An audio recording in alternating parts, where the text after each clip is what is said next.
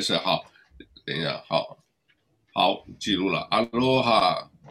，OK，等一下的，来，这个老杜杜老师啊，澳洲老杜啊，这个好吧，这个又又有两个礼拜了啊，这个好快，呃，欢迎我们再来线上啊，今天礼拜六啊，这个十月二十四号，我本来想讲一下这个十月二十五这个。叫古林头战役啊，但是因为我这个也跟大家报告一下，我精神状况不太好，所以呢，这个精神集中不起来，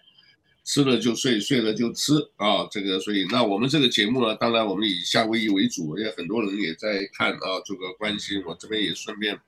报告就是两个事情，一个呢就是我们 local 啊，这个大家如果这个注意的话，这个一定呃，请各位朋友要。要多关心一下啊，这个因为很多的这个呃老人家啊或者什么每天都有事情啊，这个在呃出门的时候啊，这个一定要特别小心啊。各位等我一下啊，我来看一下。我希望我们在脸书上也直播一下啊，我看一看。好，稍等一下，我调整一下窗帘，把光线变暗一点。好。好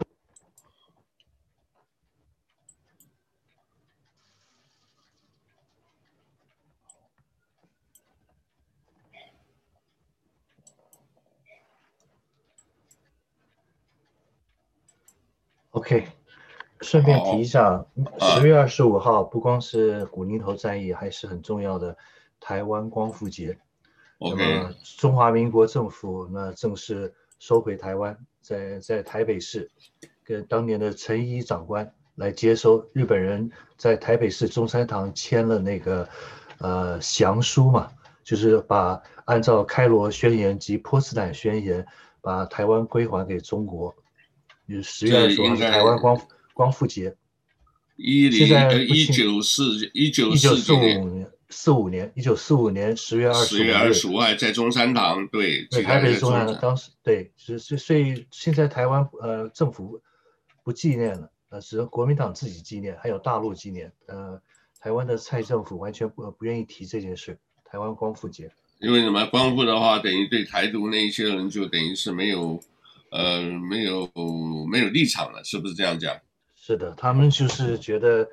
他们呃就是怀念恋殖情节嘛，怀念殖民地的情节，所以呢，呃，台湾光复节的话，那么蔡正元先生在脸书上发表一个帖子，写得很对。当年台湾的年轻人呢，有七十万人响应日本军队的号召，到南洋或到中国大陆当军夫，有一些是。有些是不是军父，有些是真的是当军人，或者甚至当到军官的也有。所以当年的台湾在殖民地时代的台湾人民呢，曾经是作为日本军队的皇皇军的部分一部分嘛，就像当年的韩国的朝鲜部队一样，所以跟中国是敌对的。那么，但是台湾光复之前呢，国民政府发布了一个特别的命令，就是把这些国籍身份转变。那些本来是所谓大日本所谓的大日本帝国台湾岛民呢，就恢复中华民国国民身份，所以他们是很心情是很矛盾、很复杂的。他们一下子从敌国人民变成了祖国人民，啊，台湾光复节。所以台湾光复节现在的蔡政府不愿意纪念是可以理解，因为他们有些人可能是皇民的后代吧，okay. 所以日本人有恋殖情节吧。好。那这个是刚刚我们讲的一开始的第一个，另外一个呢，给大家也稍微看一下，我这个手呢，这个架子拿掉了，现在只是托在这里啊，然后每天做复健啊，这个呃，目前账单来了啊，这个呃，八月一号就是急诊那一趟啊，是两万九，这是医院 charge 的，另外那个呃叫做呃九幺幺那个救护车。啊，是一万七千多啊，这个这是两，它分开的啊，分开的。另外呢，八月二十二号再重新再开刀的时候，呃，搞了七万九啊，这个是蛮高的，加上两万已经超过十万了。然后在十月九号啊，各位看我以前有一个架子，对不对？这边那个原来那个铁架子拿掉了啊，这个光拿那个，然后大概十几分钟啊，收了七万五千多。啊，另外 rehab 就是这个做复健一万四千多，现在这个还没有定，因为可能是复健还要继续做啊。如果要看保险不包，要自己付钱啊。就是呃，by anyway，就是大家提醒大家啊，这个都是不是开玩笑。大家如果有自己这个爱惜自己的身体啊，爱护生命啊，这个我们希望世界有和平。啊，这一段呢，我就先简单做报告，然后我们今天主要是讲几个呢，就是由我们，呃，这个呃杜老师给我们介绍一下啊。我今天想大概三个主题，好不好？一个呢就是大选，美国大选，这个是刚许的这个辩论第二次辩论完，啊，我们看看杜老师有没有什么看法。第二个呢就是，呃，刚刚讲的是台湾光复节啊，虽然蔡英文政府不带。呃，赞同甚至要关掉。听说这个呃叫五十二台中天电视台啊，因为他们认为这是亲亲中的。可是有人说这个会不会就是已经影响到这个所谓你是民主的这个言论自由？你并没有言论自由，全是就是呃你说关台，然后不让这个不同的声音出现。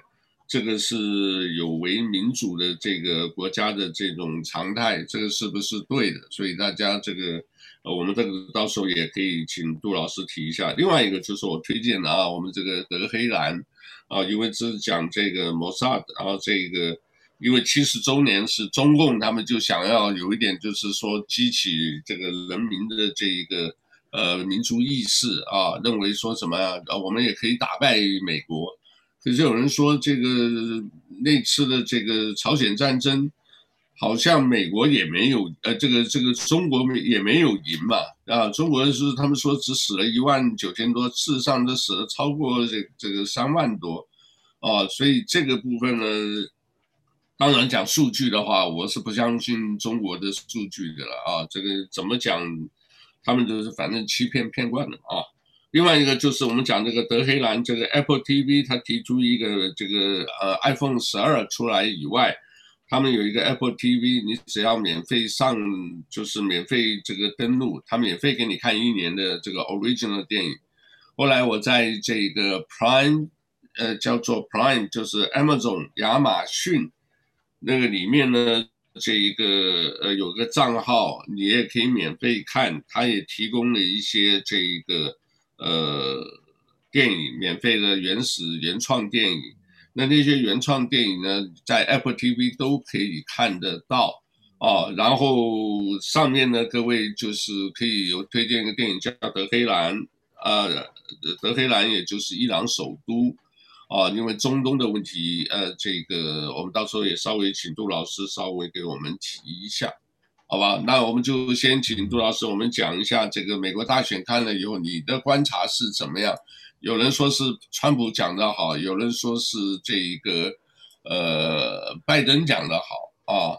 呃，我我自己个人啊，我我先讲，我个人认为拜登讲的好一点，但是川普有进步。我也是照一个人家的看法，就川普的讲的至少比第一次啊有进步很多啊，这个。呃，但是几个主题，你光打那个谁，他就是顾左右而言他，对不对？你儿子的问题他自己撇开，我没有啊，就是他他没有，但是这个是呃等于切割不了的，所以我我估计还会有很多的爆料的东西慢慢出来啊，你怎么看？来，杜老师。第一个哈，称呼老师有点不敢当，我只不过是一个普通老百姓了，虽然有。兼职做教师，不过呃有点呃受之有愧吧。第二点啊，那个美国大选的辩论我实在很忙，没时间看。但是我看了脸书上还有微信上的评论啊，我所看到的也都是比较主张认为是拜登的表现这一次第二回合比特朗普要好一些。那么特朗普当然也像你说的确实有进步，可是有一点，那个主持人电视辩论主持人在特朗普。他在拜登讲话时，特朗普的这个话筒麦克风给他静音了，就避免他的前面一次的一百多次的插嘴打断，故意想要激怒对手的做法，所以给他故意给他静音掉，所以他就像想插插嘴打断也没办法。那美国大选呢？呃，这次不是都是拿中国元素吗？猛打中国牌吗？甩锅抹黑中国吗？作为一个很好的一个攻击的元素，但是我现在所想的一个问题是这样子。在当年 Ronald Reagan 里根总统的时代时，也有这样的情况。后面的一直到克林顿总统、奥巴马总统，不论在竞选时的我们所说的大选时的大选语言，如果是为了争取选民，作为一种策略性的使用，往往当选入主白宫以后，那么还会回归呃主流的正轨的途径，因为美国自自有他自己的文官体制嘛。那么，不论白宫的主人啊，总统对于中国是什么样的看法，但是还是要听听他的国务院职业外交官吧。那职业外交官中有不少是所谓的 Old China Hand，有不少是中国通。那么你看看那些在曾经在台北所谓的 AIT 美国在台协会呃担任过处长的人，有许许多多的人呢，他们都是会流利的国语。或叫做汉语普通话，而他们跟台湾、跟呃、跟台北、跟北京都有渊源，那么都是呢，呃，多年以来呢，在派驻北京的中国大使馆被派去之前，往往先派到台湾，派到台湾的美国在台协会啊，美国在台协会在阳明山有一个他们自己的一个特殊的语言训练中心，等于是国务院直属的一个语言学校。那么我们现在看，在台湾的，比方说那个李英志，他呢也是呃呃，所谓普通话非常流利。那他在一九七零年代是在台湾工作过，替教会服务过，已经本身已经会流利的普通话。那之前我认识一个朋友叫姜文汉，那 Jerry Gong 是我们教会现在的重要领导人，他当年也是呃被派到阳明山也接受过语言训练，然后。之前的许许多多的这些，他们都有汉文的姓名，所以凡是这些所谓的 Old China Hand，他们很多人都有台湾生活跟工作的经验，而他们的汉语呢，普通话都极其流利。那这些人呢，他们如果他们都跟特朗普是想法一致的话，那他们就不会做所谓的呃这个猛猛烈往前冲的战车的制动器，那绝对就是大家上下一心。采取全面围堵、遏制中国的这个政策，但是过去有些总统入主白宫后，你会发现，无论是选举时任何激烈的，对不起，竞选语言，进入白宫之后，就会按照这些职业外交官所谓的文官体制里面的主流式的声音呢，会做调整，会恢复比较温和的中间的路线。这一次特朗普跟拜登啊。的竞选中所提出来一些所谓政见主张，或者其他的一些竞选语言，我我的感觉就是，这个时代到了一个历史的重要的转捩点了。现在这次美国大选以后，可以看得出来，美利坚合众国呢，已经不再是跟中国之间、跟中华人民共和国之间，不再是过去那种所谓的伙伴关系。由那种也不是人民内部矛盾关系，而是上升到敌我关系。说白了就是说你死我活的斗争了。那么过去可能说是斗而不破，那现在将来就情势很难说了。因为美国共和党、民主党不管是驴是象都一样，在对中国的那个政策呢，大家是他们是有共识的，很明显看出来，国会参众两院也是，所以中国就是。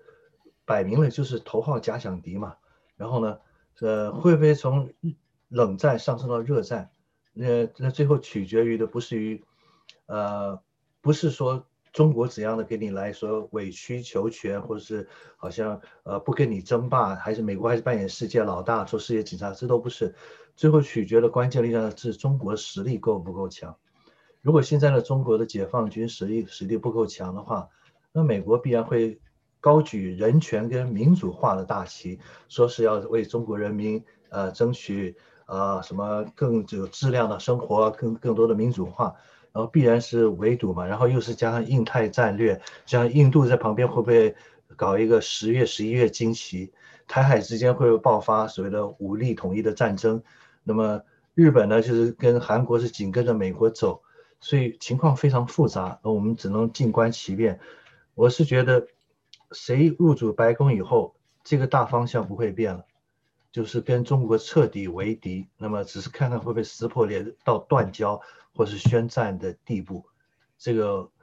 只能我们我们老百姓只能静观其变吧。希望不要有任何的大战，因为两个超级大国的大战呢，那么对世界影响太大，合则两利，然后斗则两败。那我最关心的，其实作为老百姓的角度，我是担心海外华人的处境。澳大利亚的那个总理啊，虽然公开讲话时是比较好像反对所谓的所谓的 hate crime 仇恨犯罪，反对所谓的种族歧视，但是事实上他的政策配合美国特朗普，特朗普有些讲话用词我特别，老实讲我特别反感，说什么功夫病毒，什么中国病毒。然后呢，说所有的中国在美国的中国人留学生都可能是间谍，或是这种话，在澳大利亚这种仇恨犯罪这一段这几个月以来确实上升了，很多的华人呃受到了歧视，受到了辱骂，受到了暴力攻击都有。那么在美国的华人恐怕也会有同样的困难的处境。那么这种情况下，甚至澳大利亚有一个国会议员讲的话非常的过分。他对国会里边几位华人的国会议员呢，要求他们做一个宣誓效忠的表态，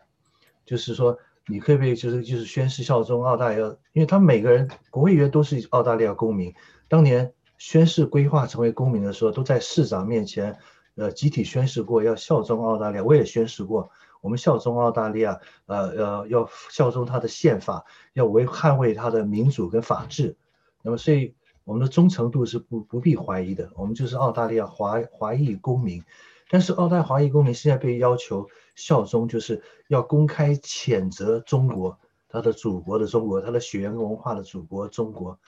没有任何一个澳大利亚是有一百三十多个移民组成的一个多元文化、多元民族国家，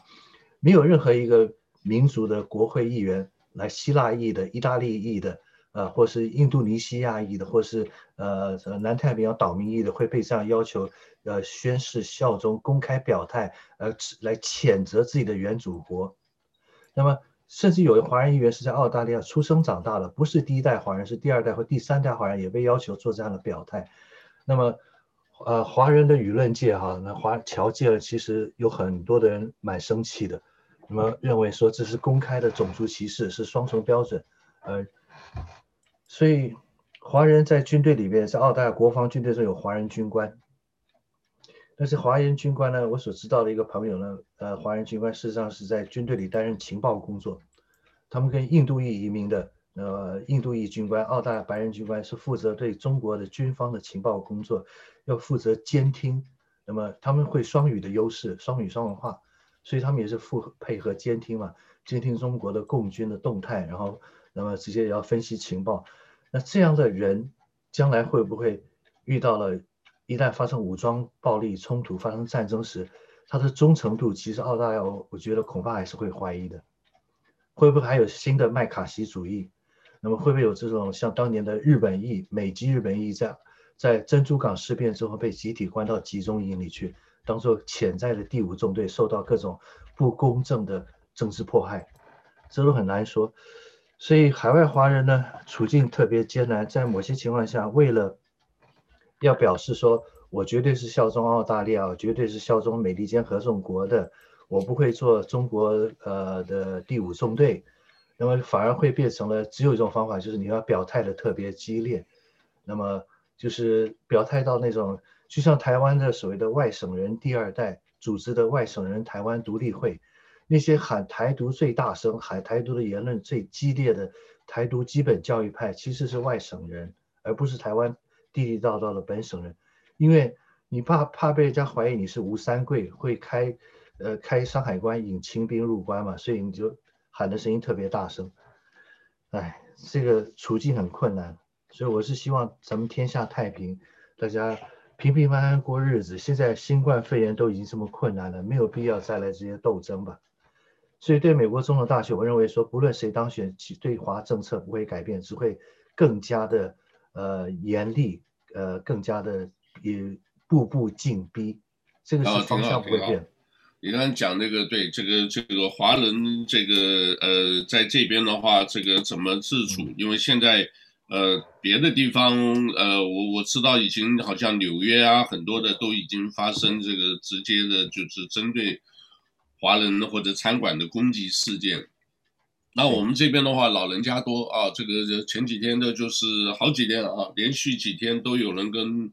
呃，在微信上还有跟我们反映说这个，呃，就在超市门口啊，他直接拍的，拍的就人家过来就打他。当然，我们华人这一方面呢，就是。基本上没有一个真正的，就是大家还是单打独斗，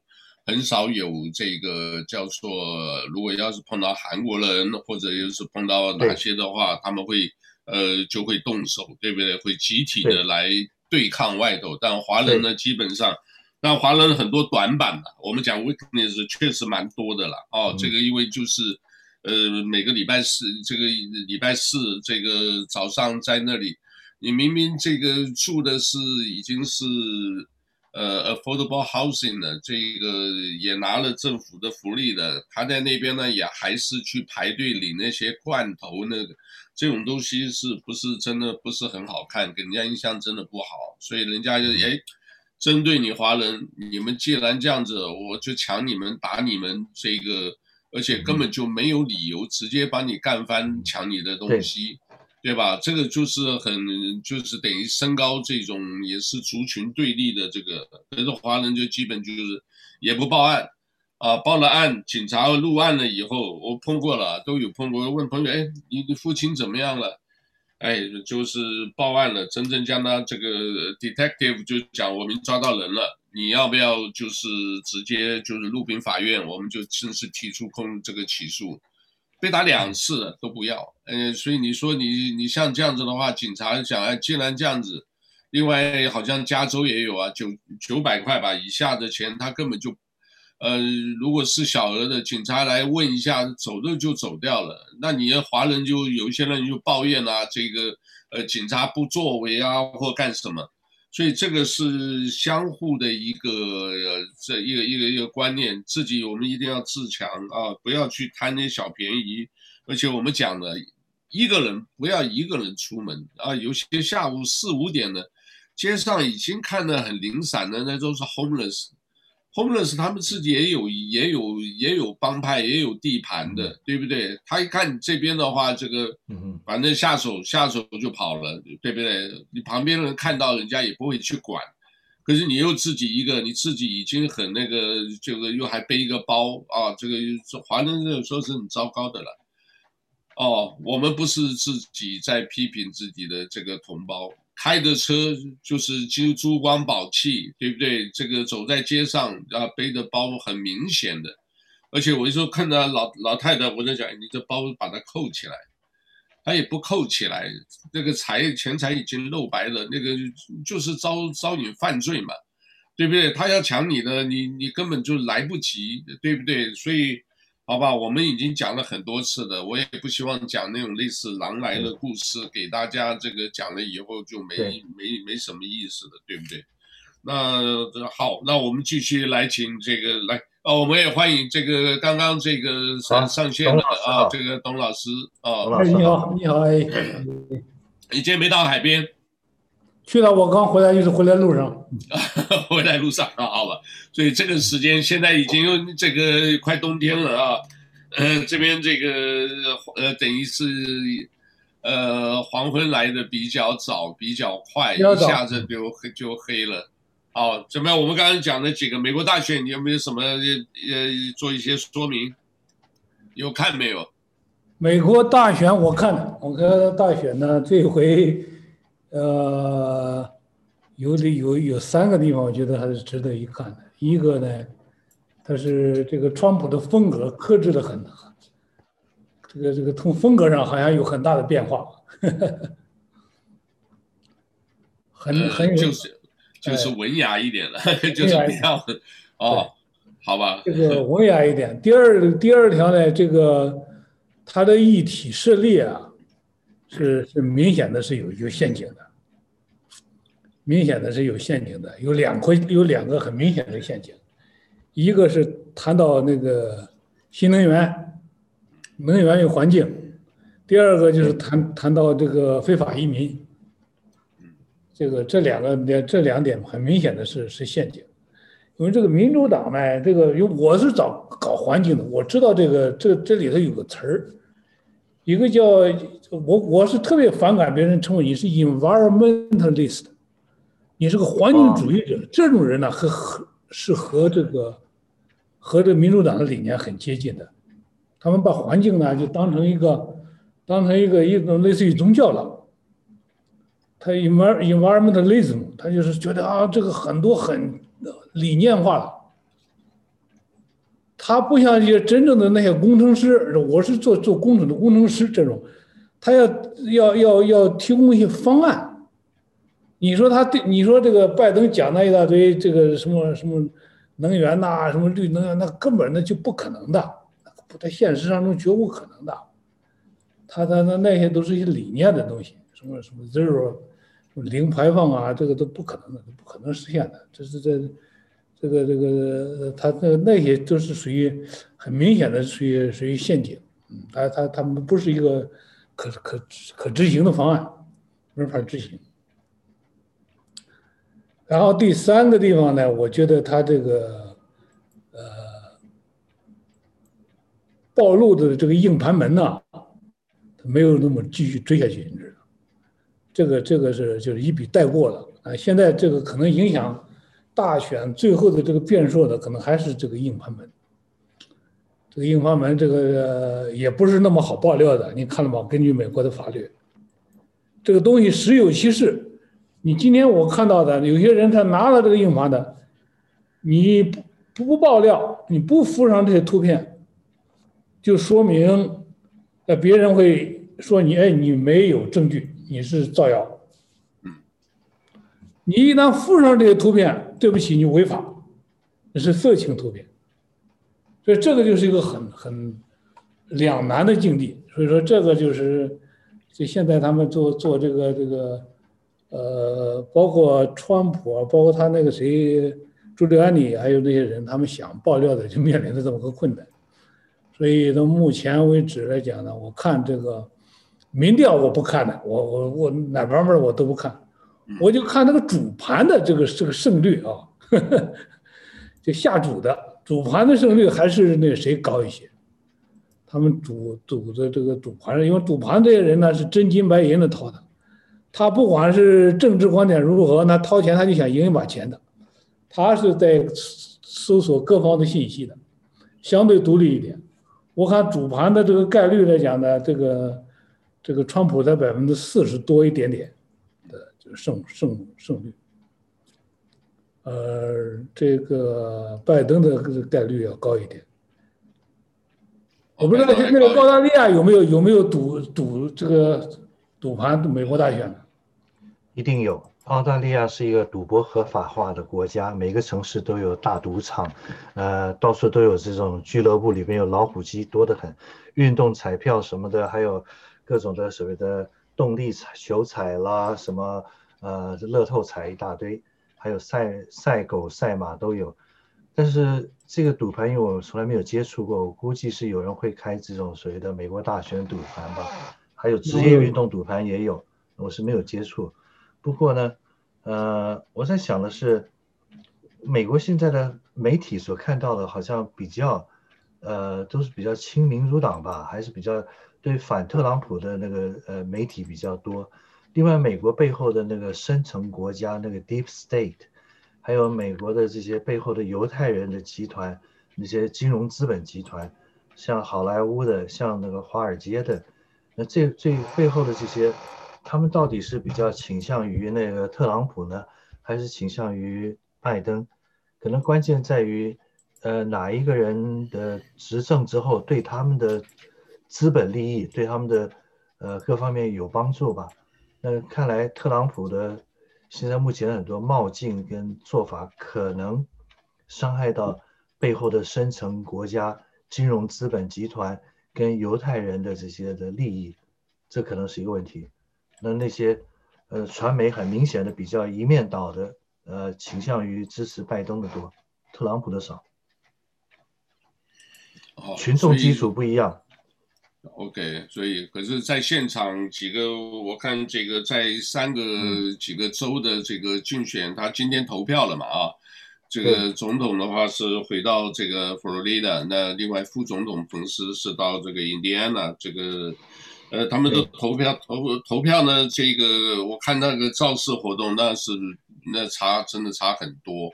所以是不是就是民众的部分呢？这个年轻人投川普，呃，投投这个呃拜登，呃，大家也是用这个通讯投票比较多啊，大家也我我所以呃目前也是听说这个比较高是吧？这个通讯投票的这个比例超过以往，所以这个到最后呃还不知道这个是可能还是几个六个关。叫关键摇摆州的这个最后的这个对，对吧？那刚刚这个谁这个呃梁杰兄啊，这个董老师啊，你给我们讲一下，你刚刚讲的这个对移民啊、呃，移民的话，这个呃，说说他那个设定的议题，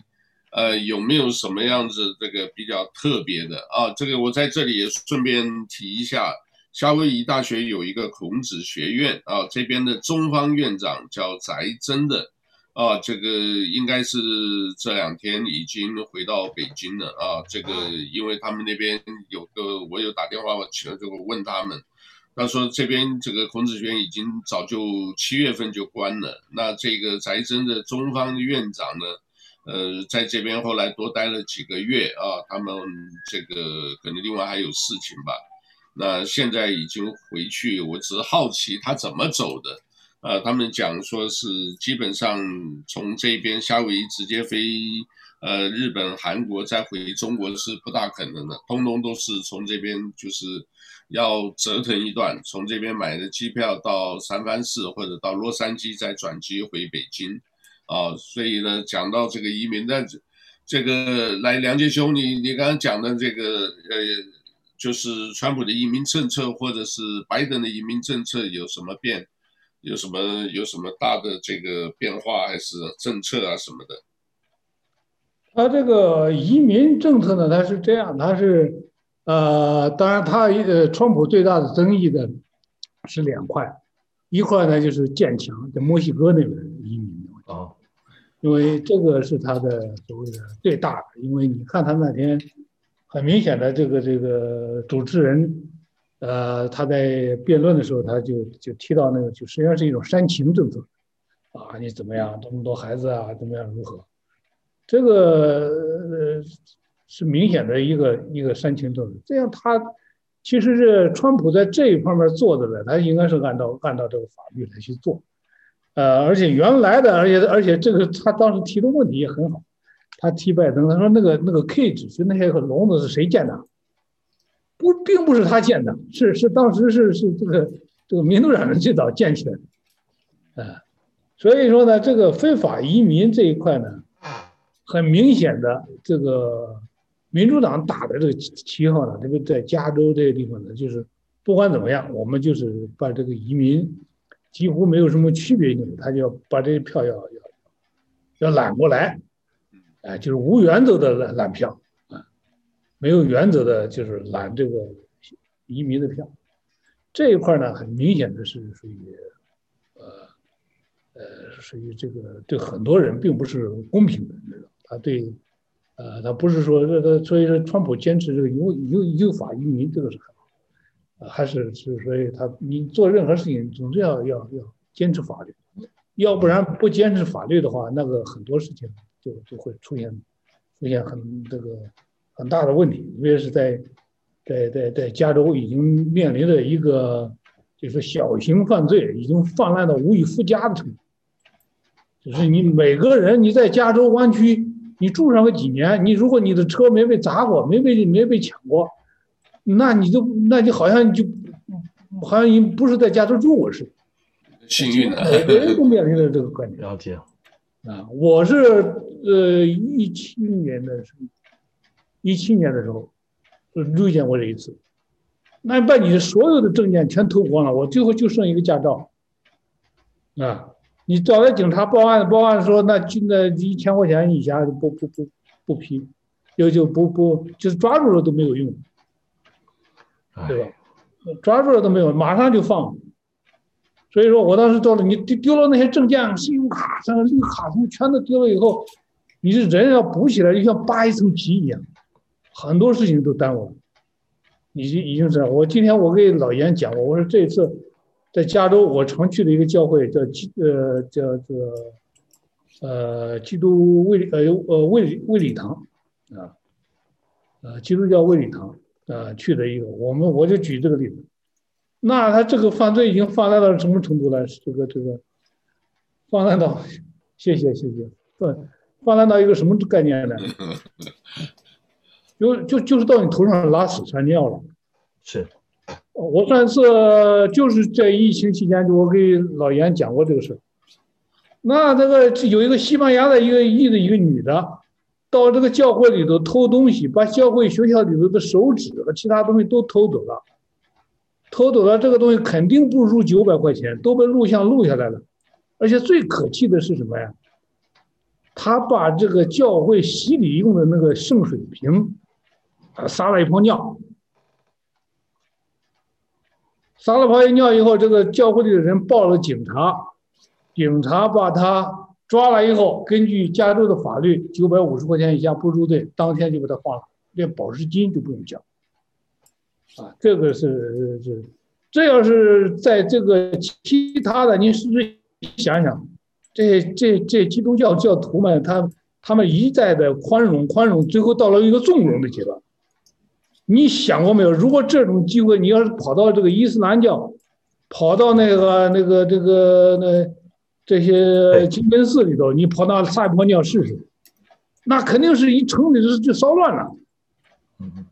对不对？他已经所以说我哎，这一下子也教育了大家，省得你在那假模假式的把这个所谓的这个这个宽容放放纵到到纵容的这个阶段。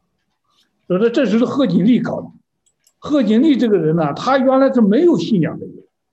他最早的时候是言行啊，这讲究严厉，后来又为了党派利益，又又走到另外一个极端，放纵。啊，这这个是所以说，这些人都没有信仰、没有底线的人呢，是很讨厌的，这是将来是靠不住的，那那很容易就被拿来做交易的，这个就比较可怕。当然，川普这个人，我完全同意那些人讲，他有些话呢，他很明显的这个口无遮拦，啊，他就把这个什么这个呃中国人呐和中国政府，他好像还没搞清楚似的，一会儿叫这个，他不像这个蓬佩奥。蓬佩奥这个人呢，这个蓬佩奥这个，他把这个事情分得很清楚，他把这个事情搞得，哎，你什么是你中国政府，什么是中国人，什么是这个这个共产党，他搞得很清楚，因为他背后有一个，呃，有一个高参，就是所谓的这个余茂春，就是现在，呃，号被中国内地网民称为。头号大汉奸的这个对汉奸，一个人。当然，这个事情呢，我们可以比照一下。这个在比照二战的时候呢，出现两种情况。第一种情况呢，德国移民，德国移民二战的时候，在美国并没有受到歧视，而且上，而且有很多德国人上战场，上二战战场的时候。好像是我我我我记得是不是艾森豪威尔还是谁？他们就是德裔的，他是德裔，没错。哎，他是德裔的，对，这是一个，他们不受到怀疑的。而且相反，另外一个呢，就是日本，日本移民当时是明确的是在加州，你有很多那种，啊，不不是集中营的集中营，就是那种这个，呃，就是聚集点，就是都把你关到那个 campus。啊，就关在这聚集点里头，对这个呢，它是对，哎，对对，也是算是集中营，是另类集中营，哎，所以说他他呃，但是你要未来中美之间出现冲突的时候，大家最担心的还是这个，对吧？这个这个，你在这个一旦冲突起来，这个这个麦卡锡主义，你刚才说的是肯定出现的，肯定会有些人他不管你那一套的，他就麦卡锡那那套东西出来。麦卡锡麦卡锡主义，这都是轻的。要是万一出现那种分不清的，最后把这个这个这个中国人，我发现你这这五百万人，我也分不清你什么共党啊，什么共青团啊，反正你这个人有很多潜伏，又加上有很多腐败案，在在美国这个发生了大量的东西，而且现在是每十个小时就抓一个一个一个中国间谍，这个这个这个将来他真的说抓不过来了，那就干脆就把你们这些这个这个人就全部就搞起来，这个就那就是这华人就很遭殃了，啊，所以说这个是。呃我，说说白了，我也很担心这个事，对吧？这是大家都面临的这这个问题。当然，这个东西的根源呢，啊，我们还是得讲清楚。有些有些大是大非的东西，我觉得还是搞清楚。这些东西呢，你想想嘛，有些你想目前这些局面出现这些大事，我就说那真的是什么叫祸起萧墙啊？那真的是都是一从一些非常小的细节上出来的。我一再说，我说这些所谓的政治呢，都是是从那些小的所谓的权力欲望，从那些这个这个性欲欲望成全起来。香港这么大个事情，就是从一本小册子，啊，被被这个这个涉及到这个这种这小册子搞搞起来的一个什么什么什么女人们的小册子，这这本来就是一套。儿戏的一种笑话的东西，哈哈一笑就可以过去的东西，搞搞起来，啊，这个这这个这个中美之间的关系就是一个小小的病毒，这个病毒的来源到底是什么？到现在是像谜一样的东西，是像谜一样的东西在在横在这个两国之间，这个东西呢，所以说你看这个，我昨天给他们看看那个国内的那些报纸。那明显的，那就就是，那就是这个这个，我不知道这个，呃，严老兄，你有没有看过那国内那报纸那大标题？那看上去很很土的，那是毛选呐，那当年的那种那种二字代，那听了以后，那就简直是，简直是像那种农村牛二的。对对对，我不知道你看到没有？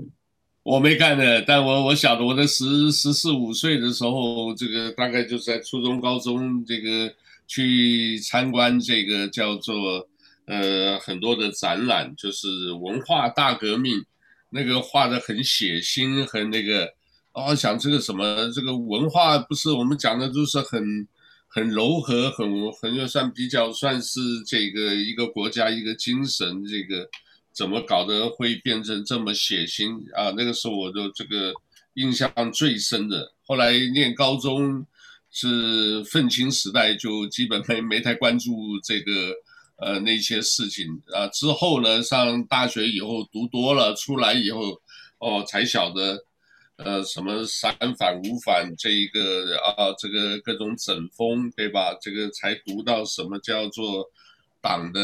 这个呃是叫做什么三大建设啊，这个等等，三面红旗，这样三面到现在就是还是在。我我发给你了，你看看，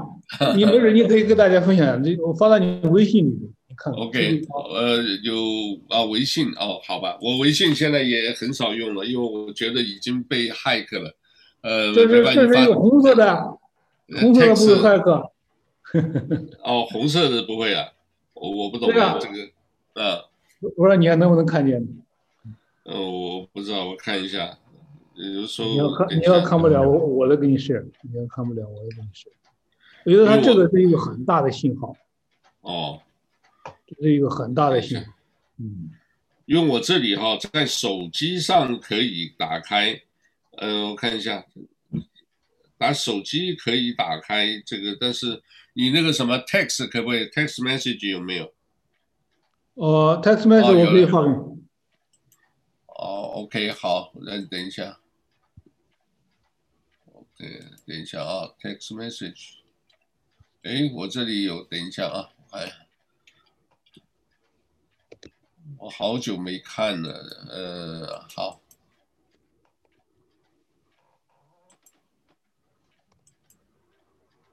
哦，是这个啊，呃，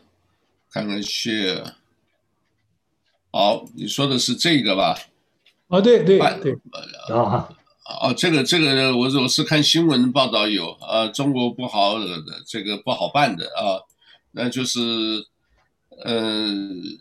呃，习大大吧，习大大自己，这有人讲也是因为是这样子，越是心虚，你知道吧？不是这句话是谁的话吗？原始的？哦，不知道耶，这应该毛泽东吧？一看毛泽东的话。哦，毛泽东我这个第五卷上有过这么段话。哦，这种话呢，这不是这个是属于土到不能再土了？好，你知道吗？我在我们北方啊，中国北方啊，就是说这农村里的支书啊，或者老头啊，警告你说，哎，那个谁家的狗，你可是不要惹它，不要逗它，如果把它惹急了，它会追着咬你的，那就不好办了。啊，这这种话，你说这简直是自我作践了，这种话。呃，村支书、村党部支书的语言，对，对的，你这个是属于这个党支部书记。呃，你这个这个，而且你看是在哪儿讲？这种话是是明显的是一个一个，呃，挑动民族情绪，是吧？挑动民族情绪，而且而且那，这个这个讲话呢，已经这个水平是是是属于属于已经已经太还是那句话太 low 了，太 low 了，好，好，理解理解理解，好吧，太 low 了，好吧，这个是呃，不过这个东西他也是。呃，又讲说王岐山又是什么都又出来什么，反正中国这一步这个呃高级这些权贵啊，这个呃，所以有的时候我当然是站站在乐观的了啊，因为我们本身自己出身的关系啊，乐观的。你今天讲起来说好首战局中战，你自己这个大家都在所谓这个呃耀武扬威，现在把这个一直在。呃，挑动这个大家的情绪，真正当然干起来的话，呃，真的是希望不要干，但干起来的话，对中国本身内部可能会有还是有很大的影响。所以现在呢，在呃，我看到一个新闻，因为我们看都是看重点啊，因为新闻的信息太多，假消息也很多，所以一个重点呢，就是呃，中国的玉米。啊，前一阵子才在看玉米丰收的这个影片，有没有？这个习近平到这个东北，现在玉米啊涨价涨四倍，这个就表示这个粮食是不是出了问题？还是另外呢？金融方面好像也是准备要出问题，所以这个未来可以算起来差不多十天吧，啊，差不多就是十天吧。今天二十四号。如果加上那个呃，这十天十一天，这个美国大选，这个十天之内会不会还有什么大的动作？刚刚讲那个情报门啊，或者那些呃叫做电邮门，会不会再爆出一些新的东西啊？就大家到时候又呃又瞠目结舌啊，这个还真都不知道啊。所以呃，大家都是多关注吧，多关注吧。另外呢，就是。我们讲的最近这个在台湾也有间谍门，另外呢，这个呃，中国也说抓了这些间谍，我看那些都是很勉强的，我觉得是不是大外宣，主要还是大内宣，哦，这个其对吧？这个其实有一个问题，我觉得也是蛮蛮蛮重要的哦，就是说这个，因为我看到一个最近一个电影啊，就是 Apple TV 里面叫《德黑兰》。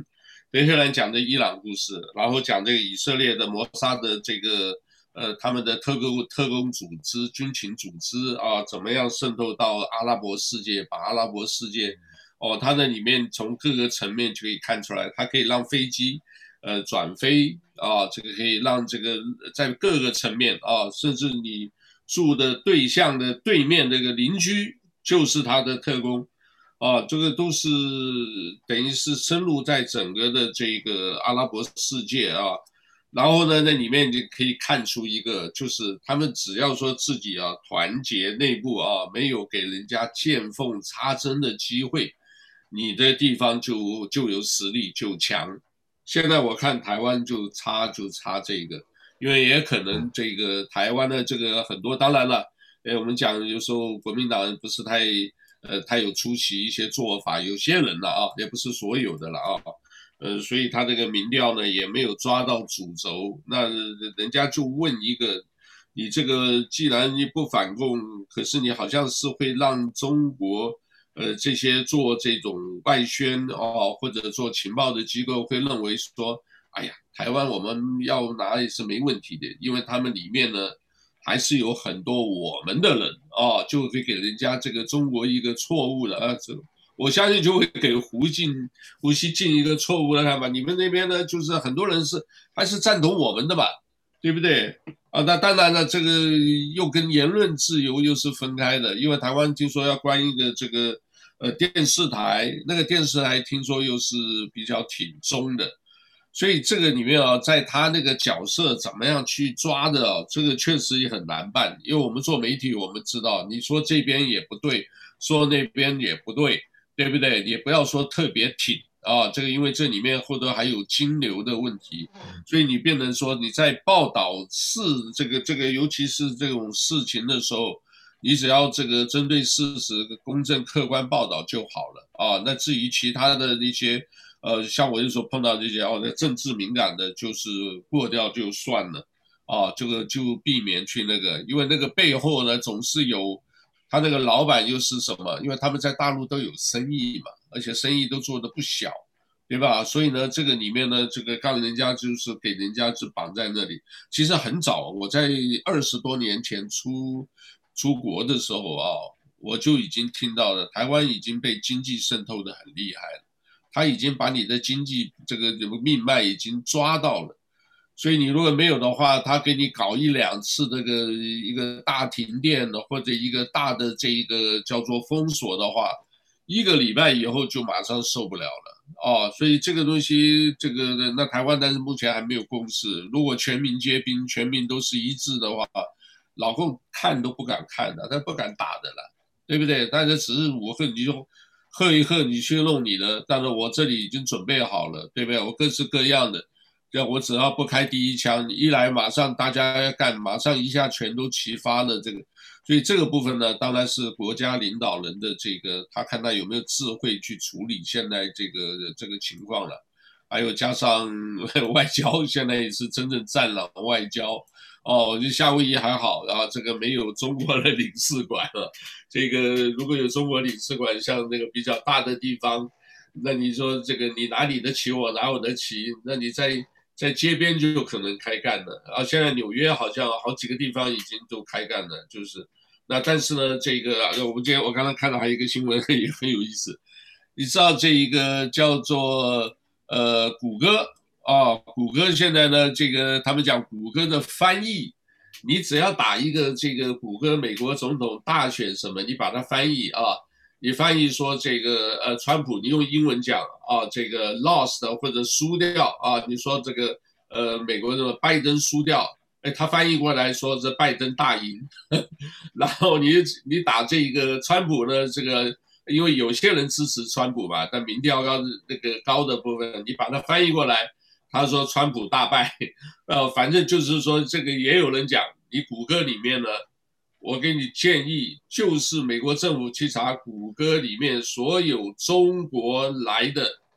这些工作人员，通通赶回中国，因为你这个已经就是用你的这一个平台来操纵选举，哦，所以这个问题现在我是看到这个消息，但我不知道这个会不会上升到。新的高度，因为冷战时期这种事情，呃，频发，而且你在等于是你在敌内内部里面就在搞这种情报破坏活动嘛，对不对？你这个翻译，人家这个就是翻译一翻出来就不一样了啊。这另外一个呢，就是脸书和推特啊，已经美国司法部啊已经发出这个呃要求他们这个呃公听会。呃，要要针对他们下手，所以你们这个等于也是有一点，呃，利用你的传媒来操纵选举，对吧？所以啊、这一部分来我们就讲这个，大家的一个国家的其一意志很重要。所以以色列的这一个呃，在阿拉伯世界这么多的这个国家中间，他能够说这个这个这么坚强的这个，而且现在。你只要看那个以阿六日战争，你只要看他那个，呃，现在当然局势已经改变了，因为他这个也是想办法跟大家修好啊。然后这个呃，美国当然也是川普总统有在努力做这一部分，呃，希望说这个中东和平的话，也就是可以专心针对亚洲的，等于是中国部分来呃来动手，因为你不可能就是贝多利分嘛，你不可能我这边又对中这个中东那边，呃派部队去，这边也派着，他只要安安定一部分，另外一部分好针对亚洲的问题来做，对吧？那这里呢，我们请来杜老师给我们讲一讲啊，也也甚至帮我们曝光一下这个斐济啊，甚至这个斐济这个外交官打人的事情啊，呃，这个但 是这个稍微给我们提一提，给大家介绍一下吧。那个实在是很很蛮离谱的，啊，不但也有个讲法啊，我先提一下啊，他们有个讲法说，其实他们根本没有，就是在外场闹事了。啊，在外场闹事，那这至于是打到说这个脑震荡什么，因为这是台湾的消息出来的啊，可能也是可能是不是有夸大，也真不知道，因为外交部也没说实话，这些官员呢，呃，可能还是为了这个官位吧，啊，这个也不敢讲实话啊，所以这一部分呢，这个来我们杜老师先给我们讲一讲你的看法。OK，斐济的所谓的国双十国庆酒会，呃，驻斐济的台北经济文化办事处，那么搞一个双十酒会嘛，就庆祝国庆嘛，然后牵涉到这个冲突的事情，两边的驻外人员的冲突，呃，各说各话了，媒体报道也有他的立场，所以呃，到真相到现在我我搞不清楚，但是我所知道的一些有些几点我们要考虑，第一个。呃，斐济还是承认一个中国原则的，所以中华人民共和国驻斐济的是大使馆，那他们是属于外交官，有属于外交豁免权的保护。那么台北驻那边的办事处呢，不论是用中华台北名义，或是台北什么商务办事处，好像记得他们台斐济办事处叫做经贸办事处，什么台北 Trade Office，所以这个是最多充其量来讲，只能算得上是半官方的单位。它并不是具有所谓的国家承认的这种外交官哈，没有外交豁免权。另外呢，据说的中国大使馆是因为觉得在台湾的办事处呢违反了一个中国原则，到现场去呃收集证据吧或录像，那跟台湾的经贸办事处的人员发生冲突。那据说我们现场的台北经贸办事处有二十多位工作人员吧，那中国大使馆派来就两位。那最后呢？按照台台湾的说法，是台有人被打得送医院，脑震荡，然后去报警。那么这个就有让人觉得有点不太能理解。那么中国来的这两位外交官，驻斐济的外交官，是不是少林武僧出身的？这么厉害，二十多个人打不过两个人。那这个真的要打的话，那就打吧，那就单挑吧，那就一对一还是打不过。我搞不懂怎么回事。第二点呢？斐济，呃，网上所发布的说是斐济警方发布的消息，好像是说中国的外交官说是被台湾驻外人员打了，所以到底是怎么回事，真相不清楚。反正外交人员应该是代表国家吧，他是进行所谓的国际政治嘛，他不是应该是凭武力来斗争，武力斗争是军队的事吧？那么当然。呃，国防嘛，是呃，跟着战争都是所谓的内政政治的延长。那我想谈谈另外一个问题，就是前面呃，刚才董老师提到的那个加州九百多元不罚的不起诉这种的这种的司法体制，澳大利亚一模一样。澳大利亚是这样子，那个主要是南苏丹那个呃达富尔还有索马利亚，当初因为内战有大批的黑人。由联合国的高级呃难民专员公署安排之下，安排到澳大利亚来定居，以难民身份得到澳大利亚的保护签证。这批大批的黑人移民过来之后呢，他们的子弟呢有很多年轻人在澳大利亚鬼混，他们可能文化各方面不适应吧，反正组成了一个有名的黑帮，叫 Apex A P E X 黑帮，闹过事，街头暴动，街头光天化日打劫，而且呢。针对华人留学生啊，被所谓的 soft target，所谓软目标，在墨尔本大学、市中心两所大学的校本部，墨尔本大学，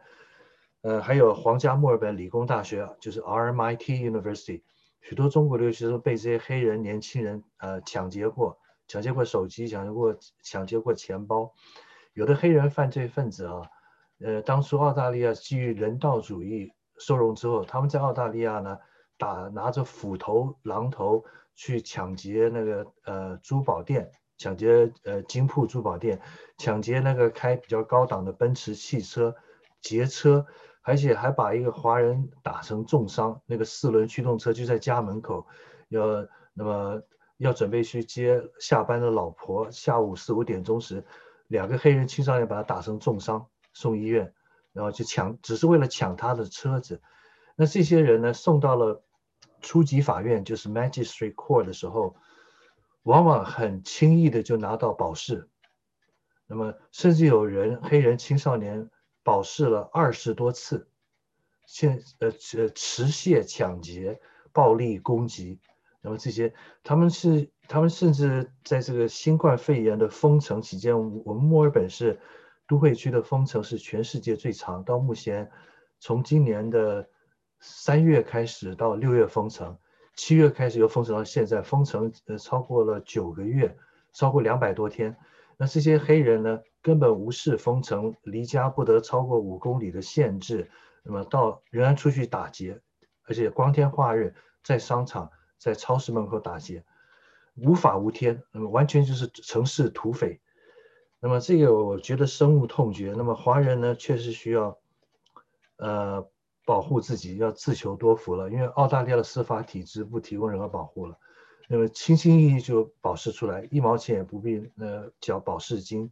而且更糟的是，他们现在开始，前两天维维多利亚州警方大扫荡，逮捕了两百五十一个人，主要就是这黑人，黑人的青少年跟黑人的成年犯罪的黑帮集团，发现他们有枪，然后他牵涉到毒品，那么澳大利亚是禁枪的，枪是管制的。他们现在有不光是有刀，他们有枪。然后这些黑人，那么有一个黑人是改邪归正，他在报纸上呃接受采访讲他自己的故事，是说他当初呢就是因为青少年时期来时，他们的黑帮老大也是黑人，告诉他们说，那么在澳大利亚，你看那些有钱人啊，特别是华人有钱的很多，那就是刚才董老师说的珠光宝气那种炫富，那就是 soft target 软目标。所以因此他们觉得要想致富，最好手段就是打劫。那么他们不想好好的，呃，给他免费的高职，就是大专的职业教育，给他们免费的义务教育，到高中完全免学费。澳大利亚公立中小学是免学费的，是十二年义务教育。他们不好好念书，然后打劫，希望快速致富。那接着开始，因为他吸吸毒，他吸冰毒，从安非他命上升到冰毒。那最后呢，他是，呃，被关到监关到监狱坐牢之后，他改邪归正。那么他说他当吸冰毒的时候，为了极度亢奋，那么三天三夜不想睡觉。吸冰毒的人严重的话，他甚至一个星期不想睡觉。那么事实上是有慢性自杀，非常可怕。那这些黑人是社会的一个治安的毒瘤，而且泛滥成灾。那澳大利亚政府呢，跟司法体系对于犯罪分子的人权保障做得太到位、太好了，对于受害者没有什么保障。这个。往往不是按照中国传统的那种朴素的正义思想，就是杀人偿命、欠债还钱。不是，澳大利亚是早就在七零年代废除死刑了，没有死刑，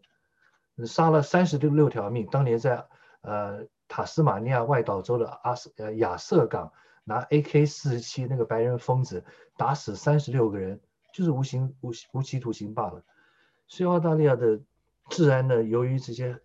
不是说我不是这样，不能以偏概全，一一竿子打翻一船人。但是很多的黑人移民里面的青少年跟青年，确实成为社会的犯罪分子毒瘤，成为都市土匪集团。但我也有认识索马利亚朋友，勤勤恳恳打工的，在那个呃那个购物中心里面、蛋糕店里面做店员的，也有这样的人。但是也也有很不幸的，有很多这种呃社会上的治安的隐患，这是一个大问题。提到台湾的全民国防皆兵，是不是能同呃同心上下同心抵抗外敌入侵？我觉得台湾目前的情势，岛内情势不可能做不到。在我们当兵那个年代啊，四十多年前啊，我们那个时候还有所谓的呃国家总动员法，而且动员戡乱时期中华民国宪法的动员戡乱时期的所谓的剿匪条款还没有废止，而且当时的军法呢。所谓的军纪如山，所谓的军法特别严厉。记得我们在金门当兵的时候，每一次出去拉部队出去演习的时候，营长李世平，呃，中校拔出他的四五手枪举起来，这在集合场集合部队也讲说，现在战场军纪生效，那么我有先斩后奏之权利，任何人敌前抗命不服从命令的话，我当场枪毙你，然后事后报国防部。所以在当时军法没有废止。那么到了那个台湾的马总统执政时代，这位马孬孬、马后主、马娘娘，当初我们都看走眼了，觉得他是国民党的新希望。现在看来，他真的是马后主、马娘娘、马孬孬，骂他马孬孬一点不错。他因为洪仲丘的那个虐待致死案件、军中人权案件，是迫于所谓的力量，呃，社会舆情力量，把整个军法给废掉了。所以现在军队里的士兵，你无法管。职业军人、募兵制军人管不了，没有军纪，没有军法，那么暴行犯上，然后所有的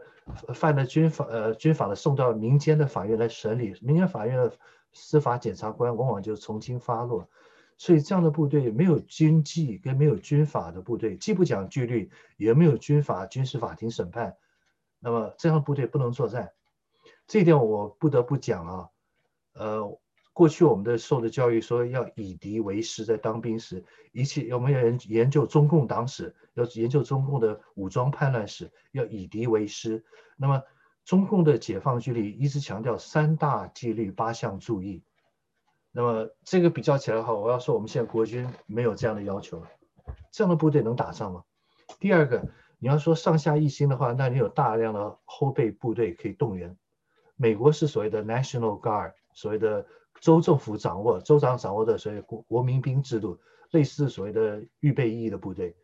那么在台湾当年我们当兵的时期是号称六十万大军，四十年前陆海空加起来六十万，那里面呢有两百万的后备军人，所谓的 Reserve Army。那两百万后备军人呢，而且我们当年的除役是到年满五十岁，你只要不是士官，不是军官，你到五十岁才能除兵役。那士官要五十八岁，军官可能要六十五岁。将官是终身役，那现在没有了。现在就是预备役，当过职业军人或当过四个月的军事训练役的话，是三十六岁以前可以除役。可是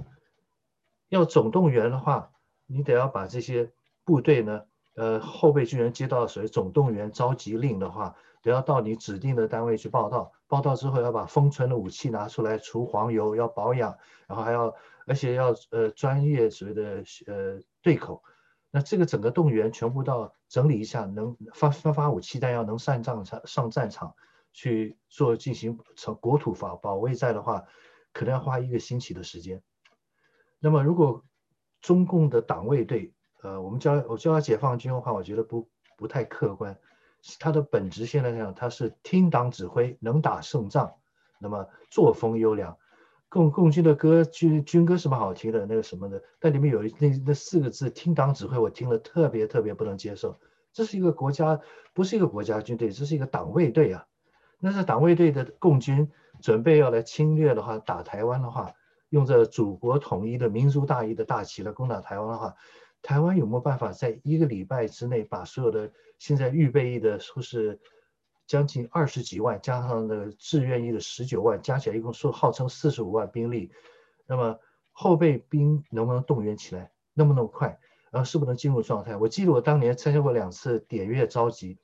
我退伍之后，因为家住台北市，点阅召集到什么地方？到关现在的关渡师，距离那个关渡大桥很近。关渡师上面到师部报道干什么？就坐下来，呃，就是看那个举光日政治教学影片。讲一讲什么家庭计划、避孕套、保险套的用法，然后拿给我们看的，呃，用的武器拿的是那个，呃，M 五七步枪，就是 M 十四的半自动步枪。我想当兵时我们这都很熟悉，他们那些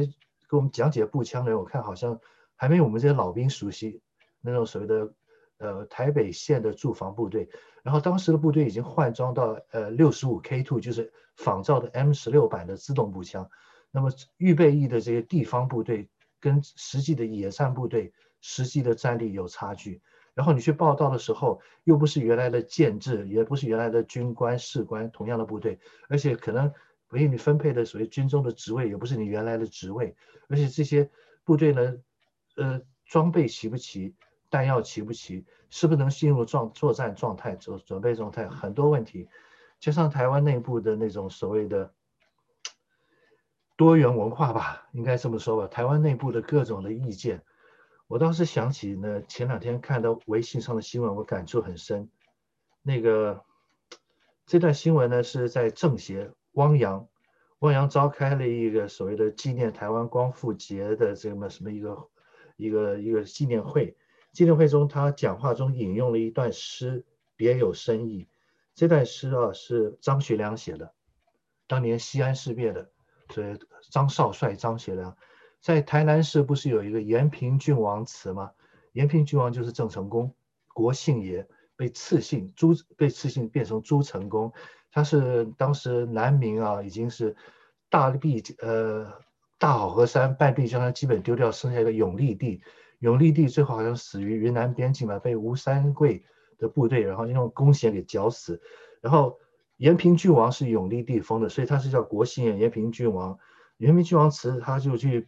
呃，张学良去参观这个郑成功祠，其实应该叫延平郡王祠。事后有感而发，拿这个写了一首诗，这首诗其实是描描述他自己的心境，但他用的是延平郡王的名义，他说。虐子孤臣一志如，田婴大义抗强胡。丰功岂在尊名硕，确保台湾入版图。那这几个词，这个应该说做七言律诗哈。他是说，他是形容那个呃呃郑成功当年确实是在孔庙前烧掉了儒生符跟儒冠，然后呢，呃，他父亲呢郑芝龙投降了大清朝。他呢，受的是传统儒家教育，虽然他是中日混血，生于长崎，母亲是日本人，但是他不愿意降清，所以他是孽子孤臣，他又是一个很很年轻、很稚嫩的一个儒生，然后他没有当过兵，他是个儒生，但他变成统帅，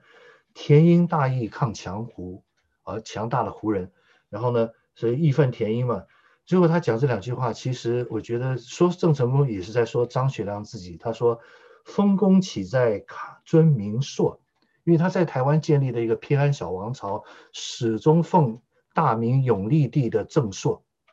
啊，丰功岂在尊名硕，那么确保台湾入版图。但最后呢，他因为他在台湾赶走了所谓的荷兰人，把嗯台南的荷兰人赶走，把殖民地势力赶走之后，把台湾变成了汉人统治的土地。最后他的降将，他把他抄家，全家满门抄斩，他的手下大将施琅投降了大清朝。变成康熙皇帝手下的福建水师提督，然后训练了水师之后，攻打澎湖，然后收复台湾。所以郑成功先把台湾从殖民地手中收回，变成汉族的土地，而变成了南明在海外的一个孤岛。然后接着再呢，由康熙皇帝呃收容了所谓的施琅，郑成功的叛将，然后再收复台湾。所以丰功岂在尊明朔，确保台湾入版图。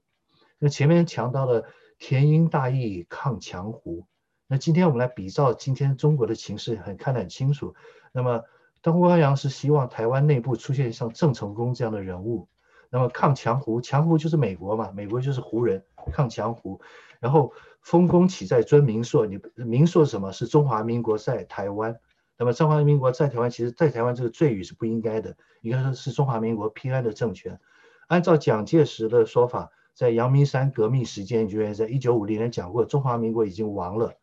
李敖先生生前也讲过，中华民国在台湾不是一个正朔，是变成一个伪中华民国。那么中华民国的正朔什么时候消失？一九七一年被联合国赶出来时，被称为蒋邦。那么，所以换句话说，国际法上不再承认中华民国的国格，从此中华民国变成了国际孤儿。那么，这个明朝永历帝的正朔。那么中华民国的正朔在台湾，最后是不是有同样的结局？我不知道。我希望中华民国能继续存留下去，希望能发扬光大，甚至能中华民国能光复大陆更好。但是，但是最后这两句话，你的深思话很很绝，很关键的诀窍。所谓的呃，丰功岂在尊名硕，确保台湾入版图。所以他意思就是。明示你们台湾内部应该出现像郑成功这样的人物，你不要你的丰功伟业，历史上留下来丰功伟业，不是因为要遵守尊中华民国残存在岛上偏安的正朔，不是奉永历帝的正朔，而是要确保台湾将来回归祖国，回归确保台湾入版图，入大中国的版图。台湾内部会不会有郑成功或吴三桂？我估计不会有，因为台湾的民间的群众基础经过这样的传媒跟去中国化教育的洗脑之后，大概三十岁以下的人基本上都不认同自己是中国人了。那么军队里面会不会有？那军队里就算有一些老一辈的将领，可能有这种大中华民族主义思想，希望能呃祖国统一，但是下面的基层的士官兵，三十岁以下也是一样，中层军官还有士官兵，不可能跟着部队走，不可能有兵变，不可能有军事政变，不可能。台中华民国的军队在台湾早已经是军队国家化。我们四十多年前当兵时，我们都很清楚认识到，我们是替中华民国服兵役，我们不是替任何，不是替国民党服兵役。我们不是国民党的军队，那一直讲说什么国民党军队这几个字，我听了特别反感。早在四十年前的时候，我们就已经知认识清楚认识到，我们是国家的军队，不是一个党的军队。所以台湾不可能有出现军队里面叛变、什么政前起义、个别的呃对抗战争是投降起义的会有，但是说像在国共内战时，整个部队成建制，像傅作义一样，把整个北平呃三十万的军队全部所谓的起义。不可能的，所以不会出现吴三桂，不会有那种所谓的所谓的呃丰功启在尊明硕，然后呢确保台湾入版图这样人物不会出现。但是上下一心团结起来抵御外敌入侵也很困难，台湾内部的意见太分化了，那么呃不可能一心一德，只能说希望天佑宝岛台湾吧，一切平安无事，希望永远不要看到兄弟鬩墙吧。武力统一很容易了，台湾可能一个星期就被武力征服了，但是后面的民心怎么收回来？怎么样治理？怎样把台湾治理的好？然后现在的老百姓的呃住宅区跟国防部的呃基地跟营区是非常密切的，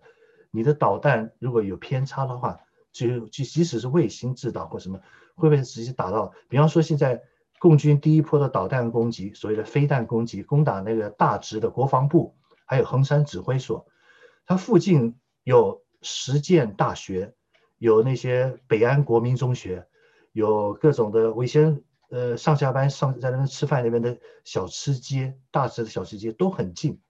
那只有导弹只要偏一点，就附近都是大量的公寓楼房跟商业区。所以一旦发生战争时，平民老百姓可能有很多无辜死伤啊。那这样的仇恨将来怎么化解？不过死。死了是可能论千计算的二二八事件，到今天的那个民间对国民党的仇恨，呃，跟那个还是那个罪还还是原罪还在。那么如果一旦发生战争之后，将来的民心这个历史的伤痕怎么修复？大问题。嗯，OK，好，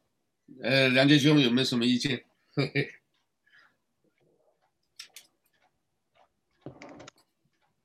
你声音没打开，听着挺好。呃，杜老兄讲的引引经据典，呃，里头有有两个事，我原来一直没有问。我们老严，你哪天你去问问啊？我一直我听一位领导啊，不是一般的领导，第一个部级领导那次来夏威夷，他跟我说，他说张学良其实是我党党员呐。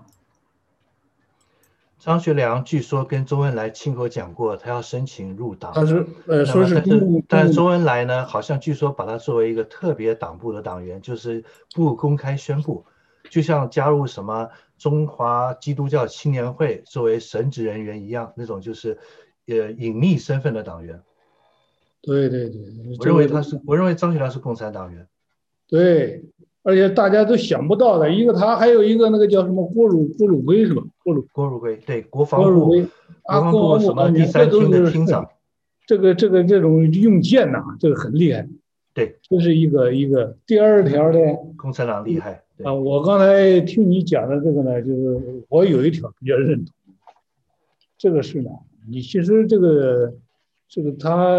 这历任这个台湾这几个领导都有点小家子气。从那个不粘锅，一直到蔡英文，他都是一个没有信仰的人，感觉。而且我就我我非常赞同你说的那一有一句话，你说这个这个《诗经》里头有一句话讲的很好，这周虽旧邦，其命维新。是的，台湾虽然是个旧邦啊，嗯，嗯它是其命维新，然后呢，这虽然是个小国了，然后呢，有一个还有一句话叫做，就上帝呢，就正其失阔，乃眷其故。他本来上帝看那国家挺好，最后看我烦了，我一看这国家很小吧，我乃见虚故，我反正反而是顾念这个这个这个这个台湾，然后呢，台湾就起来了。当年这个周朝就是这么起来的。所以说这一点呢是非常非常重要的。我们作为祈求和平，都要回到原原原点上去。我们这个中国人在远离这个，这可让这些这个这个儒家文化有些东西给把大家害苦了。这个这个大家把这个这个所谓的忠君呐，所谓中国呀，那都是都是都是瞎掰的话。哎呀，可把这个中国人给给给害死了。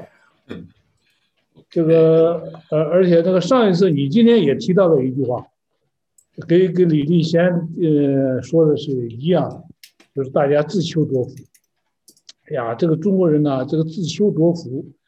这个也是被大家割裂了。我上一期那天就讲谈到，自求多福呢是《诗经》里的一句话，是文王里头。上帝的就是在大家歌颂文王，文王这个人是笃信上帝的人，他就是非常虔诚、非常信仰上帝的一个人。然后上面有一句话呢，就是说你要永言配命，自求多福。大家在大家用用用，哎，永言配命这段不讲了，光讲自求多福，就就形成了中国人单打独斗、自只求自保的概念。他原话是什么意思呢？我们要服从上帝的命令、天意，像文王那样，然后尊天敬天，心有敬畏之心。然后呢，我们自己在求，在祈求，我们努力，然后再得到上帝的祝福。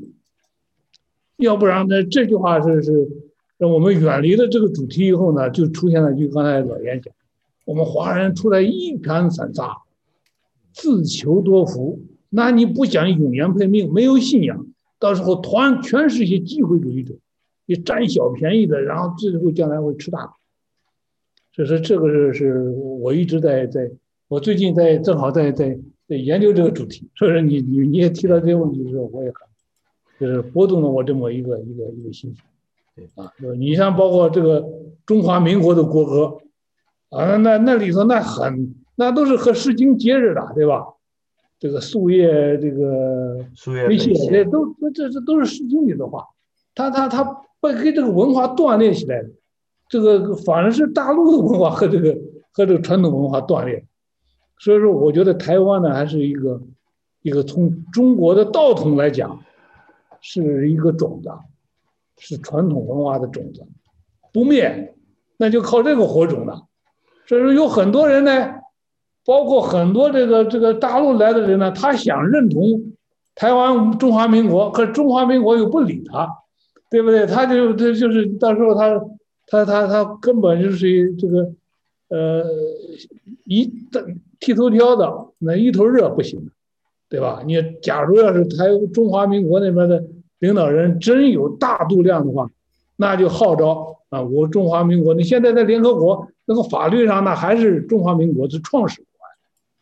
对不对？那不是说这个这个，你虽然被赶出去了，那东西都是小事。很多事情，那谁能料得到呢？对不对？那很多事情，我们到目前为止有很多事情都是我们料不到的。今年年初的时候，我们谁能料到现在的这个经济、现在的这个政治气候、现在的这些结局？所以说，我们还是心存对对这个头顶上的上帝有有心存敬畏之心，然后有个信仰，才不至于。随风倒，才不至于到时候倒了爬不起来。我你刚才讲这话，我觉得还是非常厉害。谢谢谢谢董老师的分享，我也在借着董老师的话呃为基础，再补充一下我的一些见解。圣经就也有一句话叫做“公义使邦国高举”，就是一个国家呢，一个政府呢，如果他不实行公义的话，呃，那么他的这个国家的基存在的基础会动摇。所以神会祝福公益的国家。那么很遗憾的，台湾的这些领导者，这这这几这几届的领导者，看来呢，谈不上什么公益，贪污腐败无能，然后呢，意识形态挂帅，然后呃，政治上面尽量搞分化斗争，所以内部的内耗极其严重。那么台湾的这个历史上，你看有很像很少有像一个偏安政权能够持续百年几百年下去，不太可能。宋太祖赵匡胤不是说过吗？卧榻之旁，岂容他人酣睡？那么台湾现在，你看蔡英文这次的讲话中，把中华民国历史算是七十年前，从台湾光复算起，呃，中华民国，所以他确实把前面在大陆的那三十八年的历史全盘抹去，抹掉了，抹杀掉了。这个做法呢，非常的短视经历。那么像。董老师所提到这种好像呃，联合国中华民国是创始国，没错，联合国宪章里还是这么写的。然后如果要说中华民国对大陆能产生政治号召的话，然后真正做到所谓的呃三分军事七分政治，用三民主义来号召来统一中国的话，那么必须要有那种有大陆情怀的家国情怀那种大陆型知识分子。那那种胸襟抱负的人没有了，蒋经国时代以后就没有这种人了。现在就是蔡英文这种小鼻子小眼嘛，小肚鸡肠，然后窝里斗非常横，只会搞这些分化斗争，所以真的是危如弹危危如雷软吧。所以台湾只能说我们老百姓，我的教会朋友中教讲的一些分享的做法是对的，开始教导大家怎么样储备干粮。罐头，那么这些做好，谁的发生一旦发生战争，有段时间社会秩序大乱，怎样避免出门？你在家里能自己呃待在家里，那么呃所谓的家庭的储藏要做好，还有必要的药物了，还有各种的相关的知识，比方说你家里有没有防毒面具？发生火警的时候或者毒气的时候，你有没有灭火器？你有没有急救箱？那么有没有足够的饮水？足够的这些呃粮食储备？哎，好吧，有一 这个咱这个知知识分子，好吧，这个都是呃关心家国大事，可是那个 离我们这。哎，我不知道，这离我们也也蛮远，说远是远，但是近也蛮近的啊。这个是我们只是提供一个给大家这个做一些这个呃参考啊，因为在呃台湾里面内部的人啊，我看他们好像还是。呃，歌舞升平，并没有说这一个好像就是已经面临战争的这种，啊，所以这个呢是比较忧心的。说实在的啊，担心的是这些，然后政治人物这个也是不是太负责任啊？这个，呃，好吧，我们就是为多为他们祈祷吧。我们其他也不能特别目前做什么啊，不然讲那个储备的这些都是有必要的，因为中国已经在做了，对不对？他都已经建军备战了，他已经准备这个，呃，都已经开始呼口号了，所以这个，所以也不知道了，也希望呢，这个未来的十天，下个礼拜好像五中全会就已经要开了啊，十九对吧？十九大五中全会，呃，是不是还会有什么大的变化？我们再静观其变吧，好吧？这今天就大家辛苦了，我们今天就先讲到这里。当然要讲的也蛮蛮多的啊，这个澳大利亚好像还有一个什么。杨恒军这个事件，我也不知道是谁，刚好都碰出来了。这个我们以后有机会，这个下个礼拜再谈好了，好不好？这个你，好不好？其他有什么的话，我们就是一直用短信、微信，呃，不是，就用短信或者是脸书的这个 text message，啊，这个再联系好了。那我们今天就介绍到这里了，谢谢两位，好吧？一位澳大利亚啊，这个老杜杜老师，好，两位，另外董董良杰董老师，好，We see you then，yeah，拜拜，Hello，好，拜拜，拜拜，拜，谢谢啊，谢谢。